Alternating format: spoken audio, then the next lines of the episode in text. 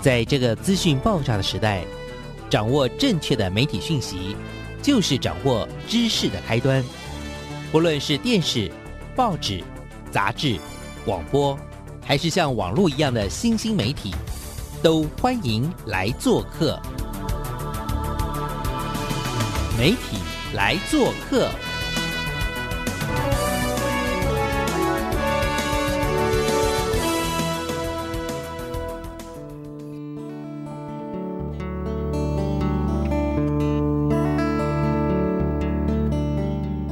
小事，欢迎来做客，我是主持人小黄老师。各位空中的听众朋友，大家早安。我们这礼拜呢，要为听众朋友带来什么样不一样的视野呢？这礼拜要带大家实地去走访一所超酷的高中哦。那这一所高中呢，也是我这两三年呢才新认识的一个很棒的教学团队。那他们目前也是我们台湾媒体素养教育的基地学校，就是位于台北市的师大附中。那我今天呢特别来到学校，然后有机会能够实际上走入这个校园呐、虽然平常也是会有经过啦哦，但是呢走进来跟这个。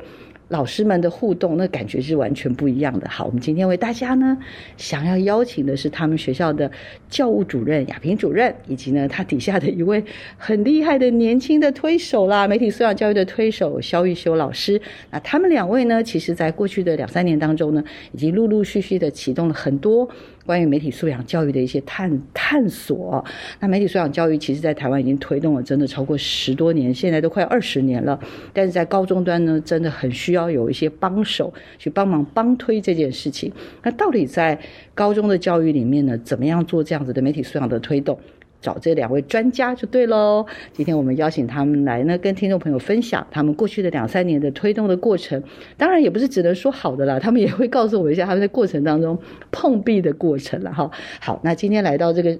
真的是怎么讲？感觉风景非常好的一个学校，而且最重要，他们有一些很厉害的教室的设计。我们现在正在位于他们的这个。不晓得到底是什么教室，但是感觉很棒。好了，我们先邀请一下我们两位来宾，好不好？一位是亚平主任，一位是玉修老师，请他们跟听众朋友先打个招呼。我们先请亚平主任，请。Hello，小黄老师以及各位听众朋友，大家好，我是师大附中教务处，我叫陈亚萍，很开心可以跟各位在空中见面。小黄老师，还有各位听众，大家好，我是师大附中肖玉修老师，很高兴在空中跟大家见面。玉秀老师其实很好玩呢，因为呢，我就是只有在那个一些教案啊什么这些的时候，或者是名单上会看到老师的名字，可是我真的没有实体见面。今天见面的时候，我就笑亚萍主任说：“哎，你这样很过分，你找一个这么年轻的人，但是要用人家年轻的干妈？” 然后老师就说：“哎，没错，就是要做这种媒体素养教育，就是要你要找年轻老师了哈。”所以玉修老师要不要跟我们聊一下，说什么样的机缘呢、啊，让你会接触这种所谓的媒体素养教育？你觉得这个东西？对你来说，初步听到的时候，你的感觉是如何？呃，应该这样说，就是因为一开始也不了解了，那就是会参加很多的工作坊。那其实一开始参加工作坊，你会说，哇，这些人物好像就是你有时候有些他会找一些就是真正有在制作影片或者是跟媒体有关的呃人物来来当我们的讲师。那一开始就会抱持好奇说，哎哎，好棒，我可以看到这些人物哎。那自己当然就是也对这种东西也会有有感兴趣。那包含就是。呃，会看影片啊，会听一些 podcast 的节目啊，那就想说，哎，那如果加入媒体素养的这些课程，那其实你一方面也可以学习怎么样制作这个的能力，那也可以提升自己的素养，那也可以把自己喜欢这些东西，就是大家知道，就是你做喜欢的事情，可以是是你工作的一部分，那这件事情是很棒的，那就是加入这媒体素养，那也可以。带给学生这方面的意识，我觉得是很好的，所以我就就加入了这个，就加入这个课程，就被推坑对，但但其实过程中会学到很多，就是很新的，然后我觉得很有趣的。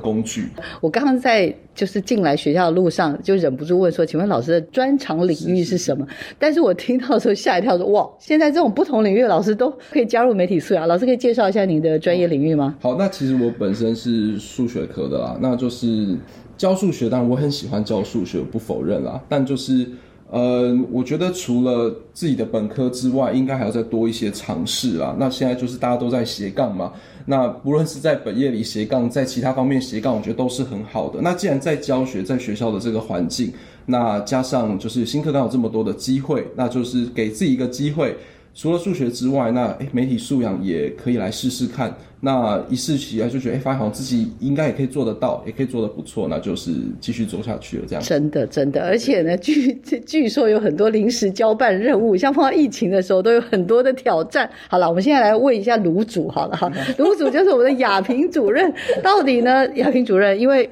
就我所知啦，你一开始呢接下这个媒体素养的基地学校的任务，其实我自己那时候也想说，哦。真的是布里真的是蛮厉害，他都这样直接这样清点，到底怎么样进到坑里，然后把这个坑也盖起来，然后现在也邀了，在过程中其实也碰到蛮多蛮多不一样的体验体会，然后也有很多很多的感受，可以跟听众朋友分享一下吧？好不好？谢谢小黄老师让我有机会来吐吐苦水哈。呃，我自己是在一零八学年度那年上任教务主任哈，那大家也知道一零八年上任就有一个新课纲的挑战在那里哈。那不过呢，在我还没有上任之前。呢，我的前主任已经帮我接下了这个 媒体素养基地学校的任务啊。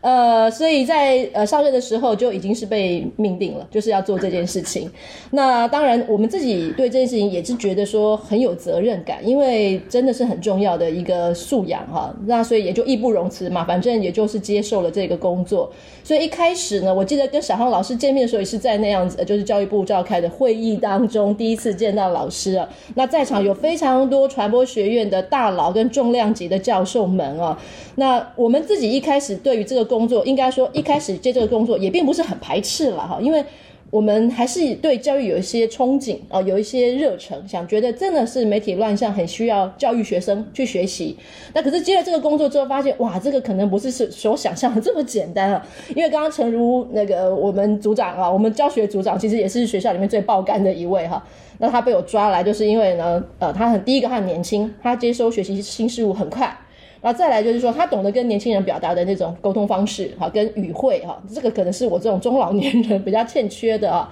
所以我们就一群人，大家有兴趣的都来了，哈，有我们就是老中青三代都有。那来了之后呢，当一开始我们没有一个人本科是在媒体啊，所以我们大家就从增能开始。所以一路走到今天，那我们也是想到什么就学什么。那也很高兴说，国教署有给我们这样的一个经费，所以我们今天想请哪一个专长的老师来替我们呃办这个增能讲座，我们就去请。所以我们三年下来，我们听了好多好多不同专长领域的专家跟我们分享，以及我们看到什么新的书，我们就想买，那我们就去买来共读。大概就是这样的一个过程，也是这样的一个开始。那也我也觉得自己蛮觉得不可思议，还可以走到今天，真的是。蛮不可思议的，真的真的，而且我应该算是今天才第一次比较了解主任进到坑里的故事。天哪，我今天才知道，原来接下主任之前，这个任务就已经在贵校了。哇哇，这这这真的太可怕。还好还好，我 我只能这样说，还好还好，媒体素养不是一个离我们生活很遥远的一个议题。原来我们的主任呢，美丽的主任杨平主任，竟然还跟我们的正大的现在的这个副院长吧，慧文老师已经变副院长，他现在。是，还跟我们的刘慧老师是高中同学，对，哇，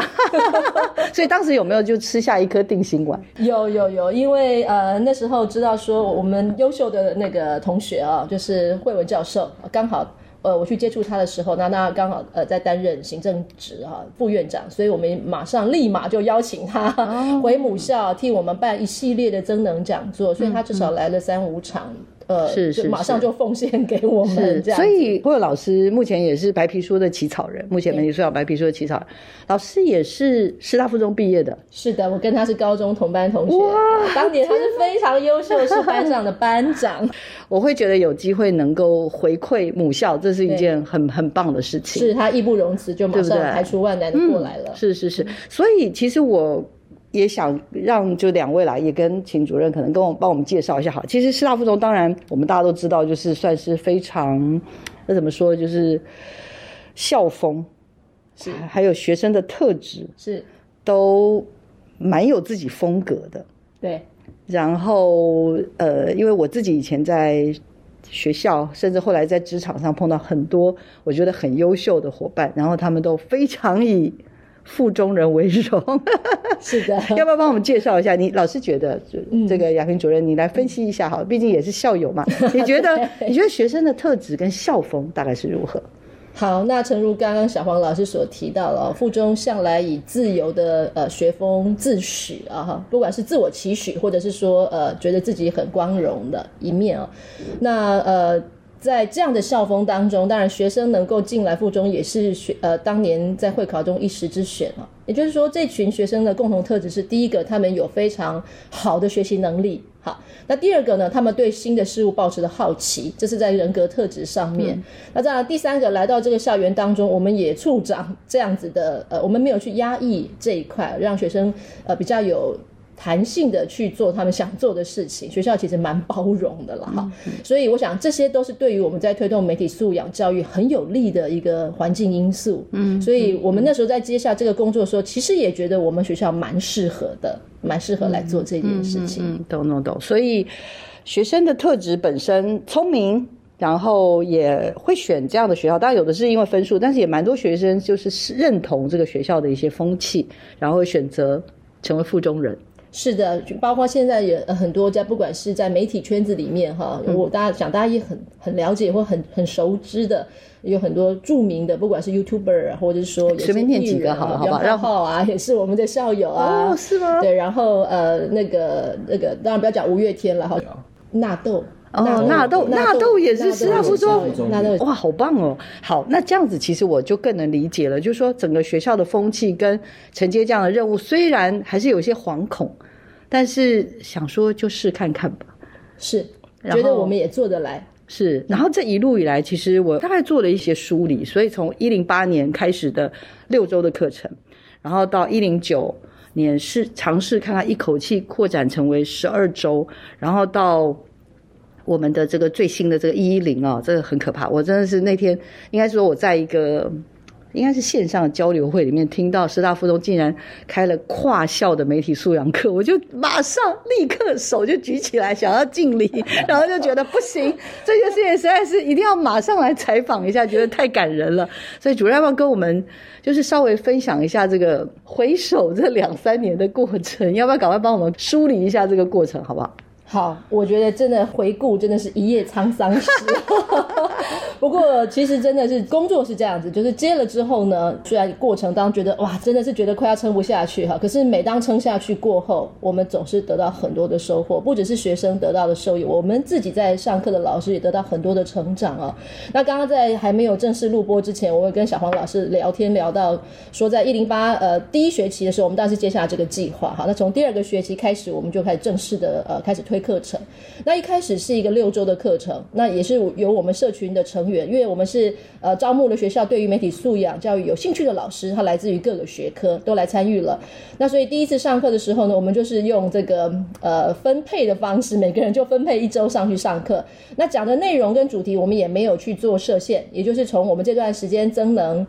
呃，得到大家得到比较有兴趣的的那个块面，再去结合自己的学科啊。比方我们有呃历史老师，他就很清楚说，其实啊假新闻不是现在才有哦，哈，从过去在历史上面就很多政治人物运用假新闻来帮助自己得到一些呃一些好处哈，不管是这个造势啊等等哈，所以历史老师就很好的去诠释这一块。那不过做了这一个学期之后呢，我们还是觉得有点不太不太够啊，因为毕竟这个六周的课程彼此之间互相独立啊，它并没有一个脉络，还有一个架构可循。那对于学生学习来说，其实一个好的课程是要帮学生建构好所有的这个学习架构跟脉络的。所以，我们到了一零九年的第一学期开始呢，就因为大家呃，因为为了新课新课纲，大家也是这个焦头烂额的哈。那身为主任，真的不好意思再继续当老师，老师已经快要揭竿起义了，这样 老师都要职工教。务处了，所以后来就这个开课跟上课的担子就掉在我跟呃我们教学组长的头上。那教学组长其实大家都知道，在教务处就是第一把交椅，也就是最最劳苦的那一位，也就是教务处主任，什么事情都是第一个先抓的那一位，太太苦命了。就是因为教学组长跟呃主任之间的那个默契一定要非常良好了，所以我们之后我们在备这个课程的时候，我们在呃互动跟沟通上都是没有什么问题。虽然我们年龄有很大的代沟。太客气了，听众朋友听声音是听不出来的。我们年龄大概有快二十岁的代沟，他才三十岁嘛，我是将近五十岁的人了，所以就从一零九开始，我们就两个自己亲自上阵哈。那当然一开始也是延续一个六周的思维，那想说把这个课程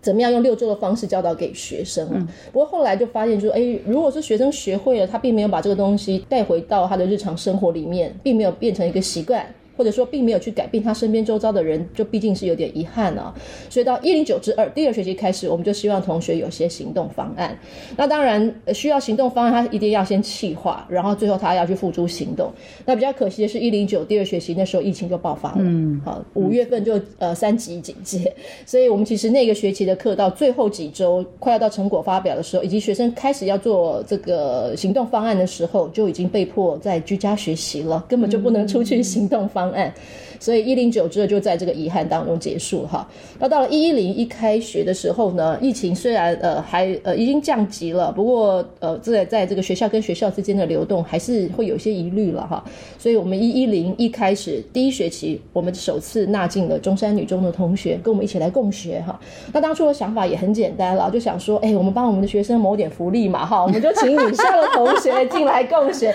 可能会提高同学的学习意愿哈。那中山女中也很热情的回应我们的邀请，所以他们就呃有同学过来。那但是因为一开始的时候呢，呃不太适合跨校移动。所以在呃这个课程的前六周，他们是用线上的方式哈，那我们的同学是在实体用这样的方式在进行学习。那当然呃，因为有些时候有一些连线的问题，或者是设备的状况需要排除，所以一开始的这个小组合作进行的有点艰辛，因为毕竟看不到实体的同学。那一直到了第六周之后，哎，疫情可能稳定了，大家疫苗也都接种了哈，所以就让同学进来校园。那刚刚也跟小王老师说到，说这个小组合作就变成出现两次的破冰哈。一开始的破冰是从来也素昧平生，可是就看到。声音听到声音或看到文字讯息在对话框里面，那可是中间到第六周之后呢，同学真的进到附中校园来之后，就再破冰一次，因为同学看到实体的人之后，反而有点不知所措哈。我们的男生显得有点腼腆，虽然说校园里本来也就有女生，不过看到女生的学生就总觉得。呃，又特别的拘谨，然后他们也很拘谨，所以又再破冰了一次。可是破冰没多久，我们就学期结束了哈，所以就还是觉得行动方案的时间不是很充裕。那一直到这个学期，我们又再再度扩大办理，我们这次纳进了台北五校，我们有一个五校联盟啊，所以我们就把课程开放给建中、成功、中山女中的同学一起进来跟我们共学。那这次来的学生就非常的多，我们就来到一个三十个，因为我们还是要设一个上限，我们两个人照顾不了那么多的同学，所以这一次的校园风景就很。有趣了，我们故意在分组的时候，每一组都要让他一直化，就是每一组都有各校一位的同学，不让他们同校在。同一组，而且每一组都有一个女生，好贴心哦。是每一组都安排一位女生，然后那大家互动起来哈。那当然前面几周也是一开始很拘谨了啊。那不过哎，我们在这个礼拜上课的时候，觉得他们互动非常的好。嗯嗯。好，然后音乐小组要分工合作，是。所以这一路走过来哦，真的状况百出哈。从一开始对课程的这个想法可能还不是很具体，然后再碰到疫情来搅局啊，整个上课的模式。整个大翻转，真的好。然后到后来，疫情趋缓了之后，我们又再扩大到跟外校的共学。我觉得真的很不容易，真的，我听了都替你们捏好几把汗，想说这也太真的是太困难了。那主任，我其实还是想了解一下，就是说，因为我们刚刚讲的是形式嘛，那但是我觉得在内容上面，刚刚一开始有提到，就是说。一开头最早一零八的时候是把领域的希望啦，找一些不同领域的老师，甚至有什么历史科老师、数学科老师等等他用大家用不同的专长来思考领域跟媒体素养的关系，然后去启动这样的一个课程。然后到后来有考虑说，哎，好像六周真的不太够，然后希望能够去。去展开一个比较完整的，所以到十二周，甚至到目前为止吧，甚至未来未来有可能还希望朝向十八周，所以我就很好奇说，这种议题的展开，除了最开始的这种领域跟媒体素养结合之外，那后来的像这样十二周，大概会涵盖哪些的议题？我这是我蛮我蛮好奇的地方，好不好？来，嗯，其实一开始我们就是把我们增能学到的元素，就是把它如实的啊，就用我们的方式转达给学生哈。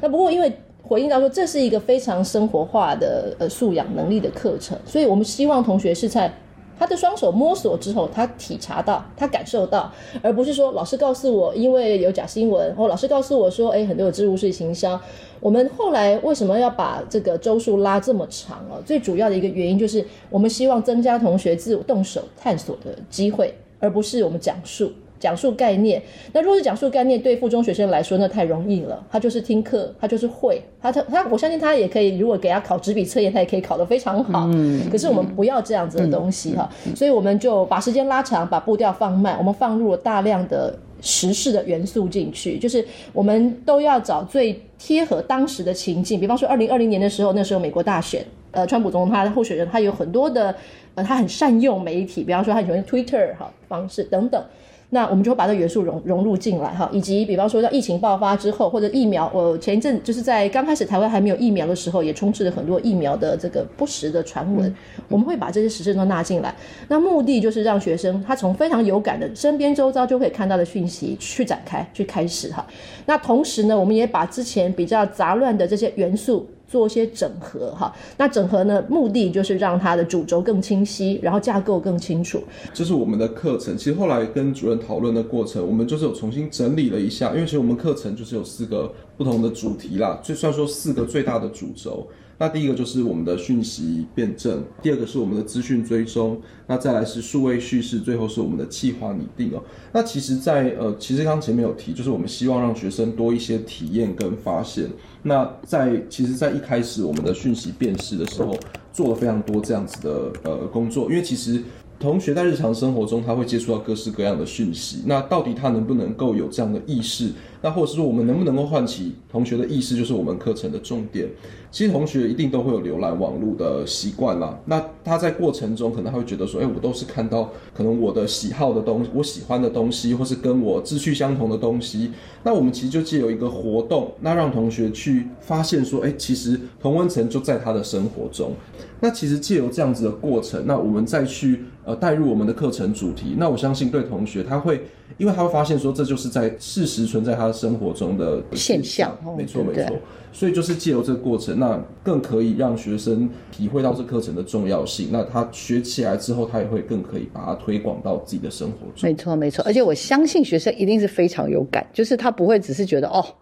这又是一门要来上的课。应该我相信啦。其实我更好奇的是，到底上过这些课程的学生啦，到底他们在这个给师长们的回馈又是如何？其实我们呃都有做学生的回馈表单，就让同学问问问看学生，呃，因为我们这个课它是没有学分的，也就是不打成绩，所以其实学生他的学习态度就是很直截了当的告诉你他喜欢或不喜欢。因为他不受到成绩的约束，所以他也可以选择呃摆烂啊。我们讲白就是他也可以不好好重视它。所以对我们来说，这是一个更现实的挑战。也就是说，如果我推出的东西不够好、不够有趣，或是不够吸引学生，那他就可以选择他可以不配合、不合作哈，因为他没有分数可以约束他。所以对我们来说，这就是一个很残酷的回应到说，那我的教学能力或是我的教学专业是不是够好？我觉得。这个课程对我们来讲也是在检视自我的教学能力跟组成课程的这个能力。的一个考验了哈，那很庆幸的是，我们这几届以来，虽然我们自己都觉得课程不够好，但学生给我们的回馈是很好的哈，就基本上都很喜欢这个课，然后都说希望这个课可以再挣更长一点。我是不是下学期可以再选回来？因为我们这个课是一个学期选过之后，下学期就不可以再回来了哈。因为我们有些梗都已经学生的能力大概就是这那几块面，所以学生都说那为什么下学期不可以再选？那有时候看到这些回馈，都会觉得蛮开心的哈。我们都想，你会愿意推荐给学弟？妹哈，他们说我们不要推荐，因为我不想要别人来上这门课。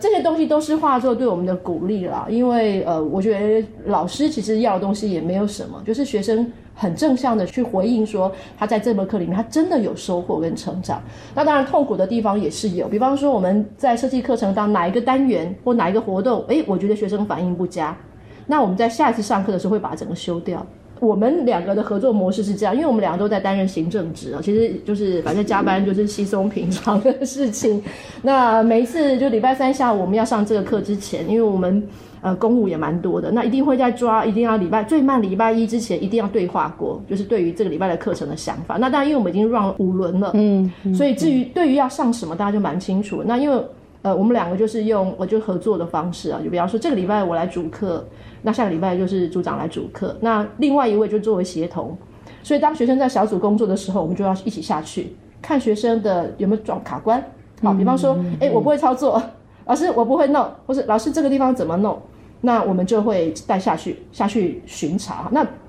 其实不是只有巡巡而已啊，因为有的时候呢，小组之间的成员有点尴尬，好像我们说今年有了四个学校同学，一开始的前面两三周，我都觉得他们冷到不行啊，然后我就说你们怎么这么没有反应？我希望你们能嗨一点，但是他们就是很矜持，所以这个时候有时候在讨论的时候就会碰到一些停滞，比方说一个人他就负责把答案生出来，其他人好像也都帮不上忙，那这不是我们要看到的，所以我们就下去说闹他们一下。就说哎，要不要老师帮他们带你们一起讨论？好，那像我们刚刚过去的这个礼拜三，我们呃其实让学生做一个简单用线上的这个线上的免费的这个软体，又做一个简单的动画影片。那我就简单介绍完之后，同学开始工作。那有的时候他们在讨论的时候会卡关。那我说任何需求，他们就举手，他们慢慢就会习惯这个模式，就是老师其实是陪伴他们学习，那他们就举手，我就过去，我说怎么了呢？他说老师，我们这边还没有想到可以怎么做。那我说那你没办法想想什么？就是给他们一些促进他们的这个讨论不停不停滞，可以继续往前。所以像这些东西对我来说，呃，因为我是国文科的任教老师，这些课程对我来说都不是我的。专业本科，但是它的确是我的专业能力，也就是我有这个教学能力，我有带领学生进入课程的能力。虽然这个跟我的国文知识毫无关系，所以对我来讲，这是我自己我自己很棒的成长。那当然过程当中，我要去收集很多数位的工具，我要去熟悉这些数位工具的使用。虽然我是一个五十岁的老人家，所以我这礼拜三一开始我叫他们做动画，我在前天晚上我自己就花了就花一点时间。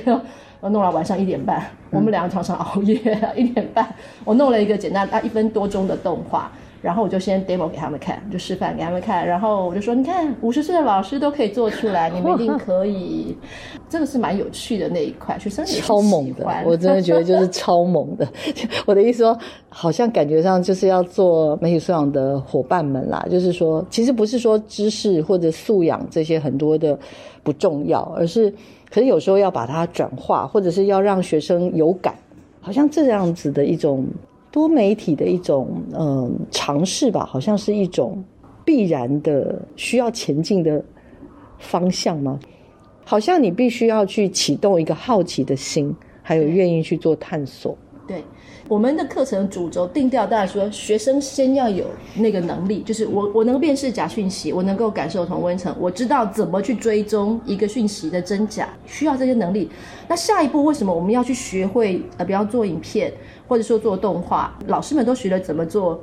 YouTube 影片哈，怎么样当个 YouTuber？虽然我们没有真的去当，那这些能力我们都有，但是呃，我们会教给学生最主要目的就是学生要去发挥他的影响力，尤其是学生他们这个十几岁的年轻人，他们去影响年轻人其实是更快的。因为他们有他们自己沟通的模式，哈，不是我老师的这个角度去教学生，这样的影响层面是小的。我们要透过一颗种子，那个种子去影响其他人。其实我们有学生有做到的，呃，我们上学期就是一一零之一的一个学生，他后来就是学会了之后呢，他就刚好在去年的时候疫苗大家都很欠缺的情况之下，有很多流窜的假讯息，那他就是在家人的 Line 群组里面，好，听他姑姑转给他一个讯息，他就真的去查证，查证完之后告诉姑姑。说姑姑这是假的，好，他出处他是一个什么时间？不是在这个时间点，不是在这个地的地点的图片。那姑姑就很好奇，你怎么会？哈，那就告诉说哦，他学过哇，这我们知道这件事情就非常振奋，因为这就是我们想要的目标。所以回过来说，学生有能力，但是学生怎么去把他的能力教别人？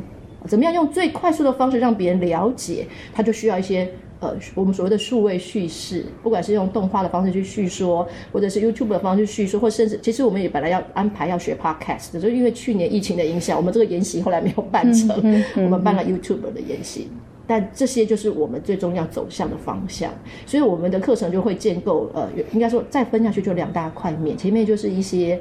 能力的培养，啊，他有追踪假讯息，他有追踪讯息，他有那个警觉心。其实警觉性是最重要的，包括我跟玉修组长，我们聊现在警觉性都超超高的，因为，因为我们为了要上课，我们有时候在呃浏览手机讯息的时候看，哎，这个有点不对劲，我就先把它 mark 起来，先把它收藏起来，因为接下来我认为我的课程上用得到啊。那呃，所以学生要有这个能力之后，那接下来还要怎么去叙说，怎么样去影响，这是我们最终的课程目标。其实刚刚主任他有提到，就是他在带着同学做那个动画的那个过程。然后其实我觉得，虽然说我们两个都不是本科系的老师在教这门课，但我觉得其实教学最重要的一个就是，其实老师就是一个榜样、一个示范，那就是要让同学看到我们是怎么做的。那其实，在备课的过程中，像刚刚主任说的，我们会。就发现我们的媒体素养的意识就不知不觉都提就提升了，因为我们会非常留意各种就是呃很奇怪或者是看起来呃有点呃不寻常的讯息。那其实我们就希望可以带给同学说，哎，希望他也可以就把这样的习惯运用在他的生活中，透过老师的示范，那可以影响学生，那让学生真的在生活中发生改变。那我觉得。呃，虽然说我们的呃现在的学生可能还不多，但是其实这样子逐变逐渐扩散出去，它就可以发挥它一定的影响力。嗯，了解。但是我也很好奇，其实像老师您的主科是数学，嗯，所以以前我也常常被挑战，说什么数学啊、自然啊，啊，媒体素养你再怎么重要啊，你觉得？你你你觉得有办法吗？我自然科有办法吗？数学科有办法融入吗？请问一下，呃，我们的数学领域的这个玉修老师，你觉得媒体上有机会跟数学去做结合吗？我觉得就最好的切入点啦，就是以数学角度来讲，因为其实你在看很多的呃影响，还有就是因为其实会带同学看一些图表，那其实对于这个图表的解读，那当当然就是还有就是统计资讯的呈现，因为其实。呃，你会看到各式各样的统计资讯。那其实统计资讯它要做的事情，无无外无外乎就是要证明，就是他可能想说的是，我今天想要，我都拿到一样的统计资料，我要怎么样解读它？那它可能可以。呈现出不一样的结果，那其实就是数学可以切入的地方。那比如说，我们可以带着同学看这个图表，那跟为什么现在这个数据会这样呈现，跟现在世界上或是今年这个国际上发生的事件有没有什么关联？那如果有关联，那那就是就可以产生连接了。那就是以数学角度来讲，当然从这个地方做切入。那其实我觉得很重要，就是其实我们自己在教数学的时候，我们数学就是你可以说是比较严肃的学科，它就是。定义定理，然后呃去做计算嘛。那但是你在做数学教学的过程中，你希望让同学就是他的学习是有意义的，那你一定就是要有一些引导，就是包含同学怎么样发现，怎么样把这些应用在生活中。那其实我觉得这点就是跟媒体素养是很很相似的，可能让同学觉得说，哎，这件事情是跟我有所关联的。那其实数学上也是一样。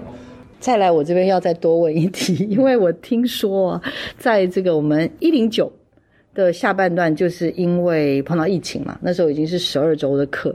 我们到那个时候五月有没有？就是已经准备要做那种什么惩罚啦，然后甚至我的学生要返乡教学，大家都要出门的时候，哇，瞬间就被冻结。据我了解，OK，玉我们的玉修组长跟我们的亚平主任呢，在很快的时间里面都就习得了很多新的技能，所以我刚刚才会很好奇说，哎。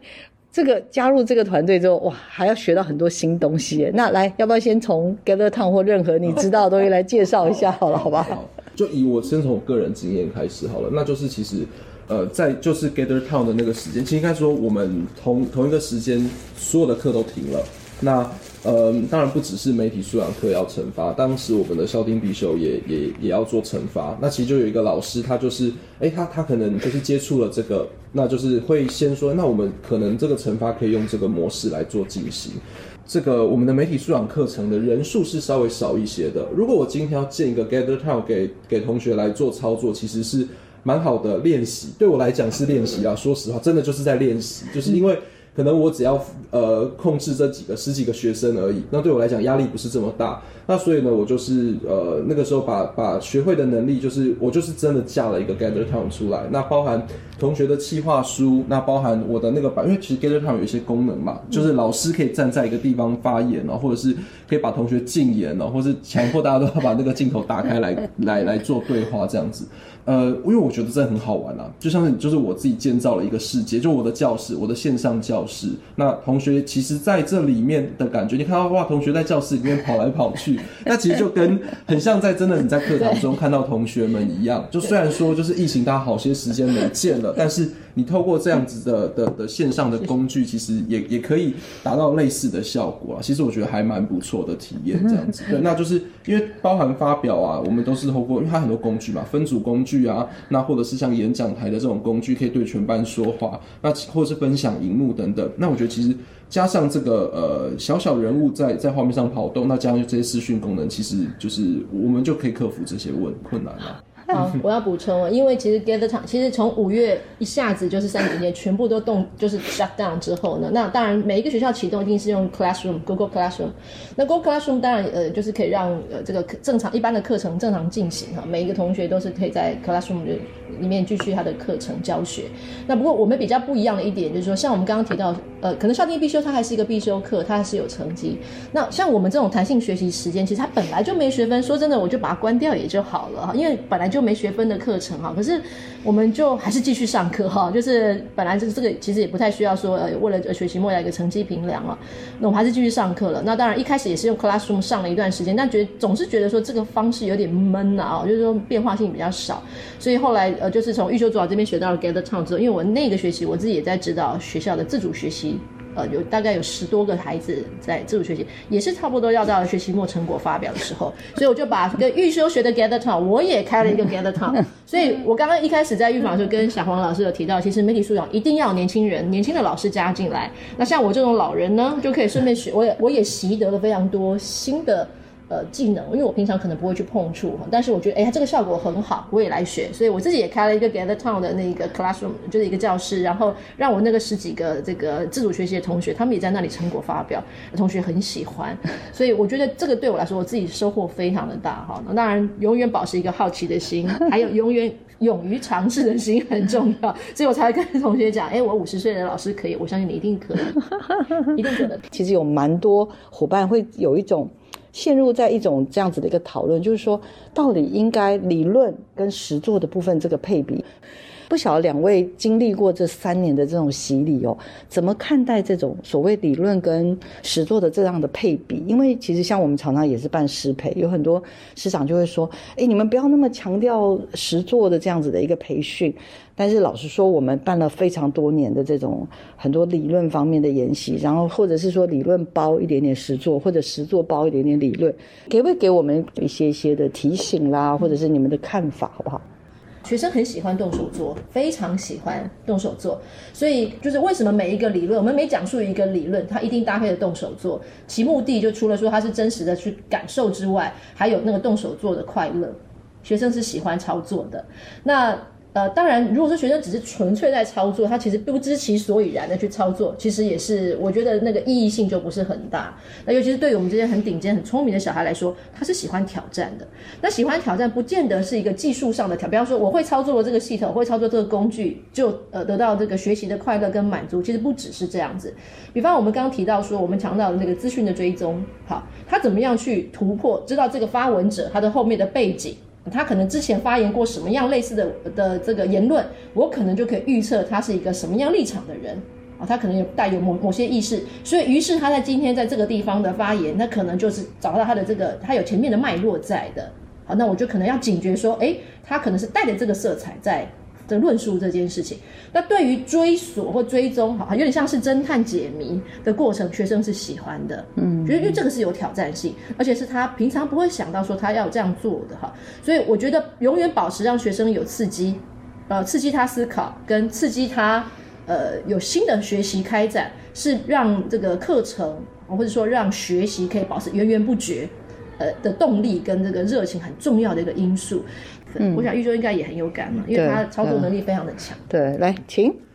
那其实就接着主任刚刚所说，就是，嗯，我们其实，在带学生操作的时候，其实我们带了非常非常多的操作。那其实还有一个就是，我我们的理论其实带的真的比较少。那加上我们不是本科系专业了，那如果说真的要讲到这个理论的部分，我觉得可能比较合适是说，让同学有了好的体验之后，那再将我们带一些基本的理论。那如果真的要讲到很具体的，那可能真的要需要。呃，可能有讲师什么来给学生做演讲或者是说明，我觉得这样会比较合适。就以我们现场老师可以做到的，就是可能课程设计，我们我们是在行的，我们是可以做到的，所以我们可以把这些呃理论转化成合适的活动给同学在课堂做体验。那带就是最最基础的东西在课堂中带给学生啦。对，那就是呃，我觉得这是以高中老师做推广，又不又非本科系的老师，我们能够做的最合适的应该是这个做法。就是在配比上了，我刚刚还会还蛮好奇，主任是觉得一半一半，嗯然后你你会觉得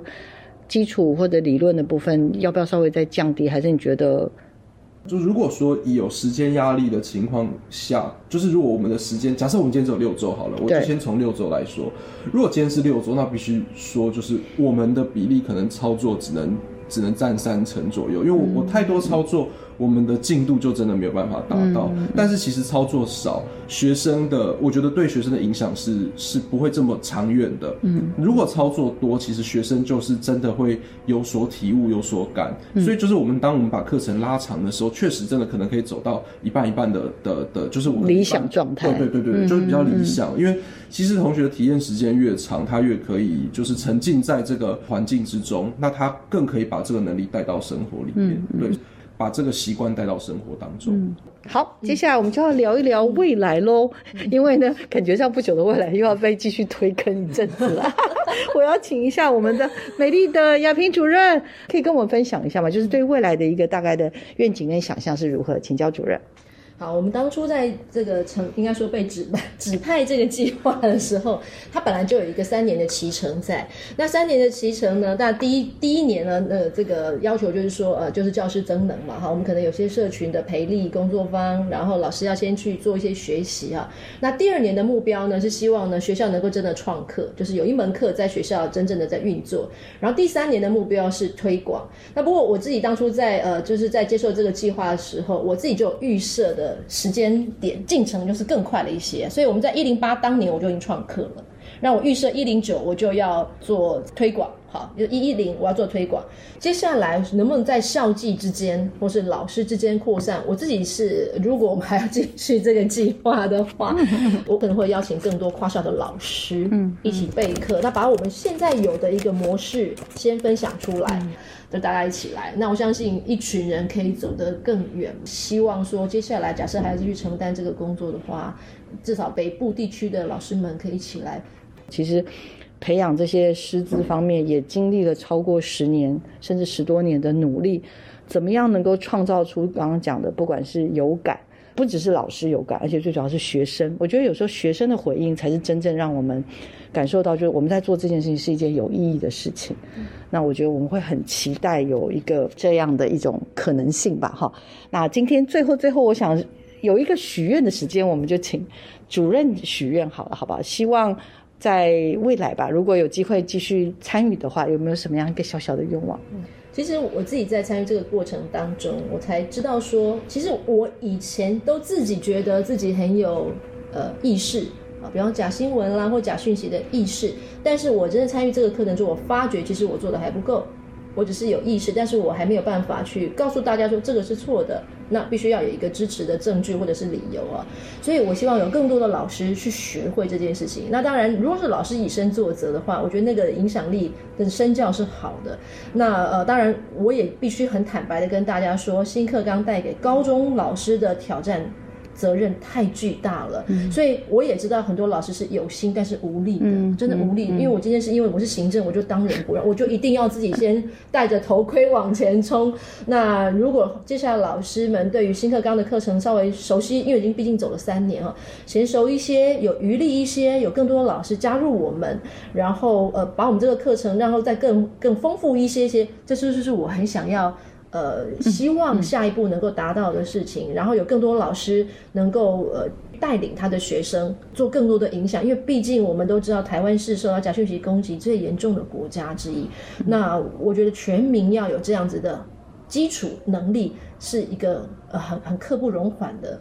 很重要的问题。嗯，是太棒了，谢谢主任为自己还有为未来，我相信就是一个北部很重要的高中的基地学校的许愿。然后我自己也很期许啦，就是也希望透过今天的这个节目，让更多关心这样子媒体素养发展的一些伙伴们也了解。然后如果如果有兴趣的话，真的非常非常欢迎大家可以跟亚平主任这边做一些联系啦。像刚刚所说，教室随时都是开的，哇，这真的不是每一个人都可以做得到诶，太厉害！但是不管怎么样，我觉得那就是一份心，因为表示平常真的。的很很努力在做很多的跟玉修组组长做很多的努力跟这个推动，那然后再加上让更多的学生有机会能够去来认识跟了解媒体素养，然后在这过程当中也看见孩子的成长，年轻人的成长，那当然得到最多的其实是自己了，这也是我自己常常觉得在做很多这种相关的教育推动的时候，其实最后好像收获最多的是自己。就是我们刚刚有说嘛，教育其实就是需要一些有改变的可能。对我们自己觉得在做很有意义的事情。那刚刚小红老师提到，我自己学习很多，从年轻人身上我学到很多很多。那当然，我可能会对于课程的结构或课程的方向，我会比较有主导性。我们往哪里去，或这学期我们往哪里去，就在规划方向上面。但是。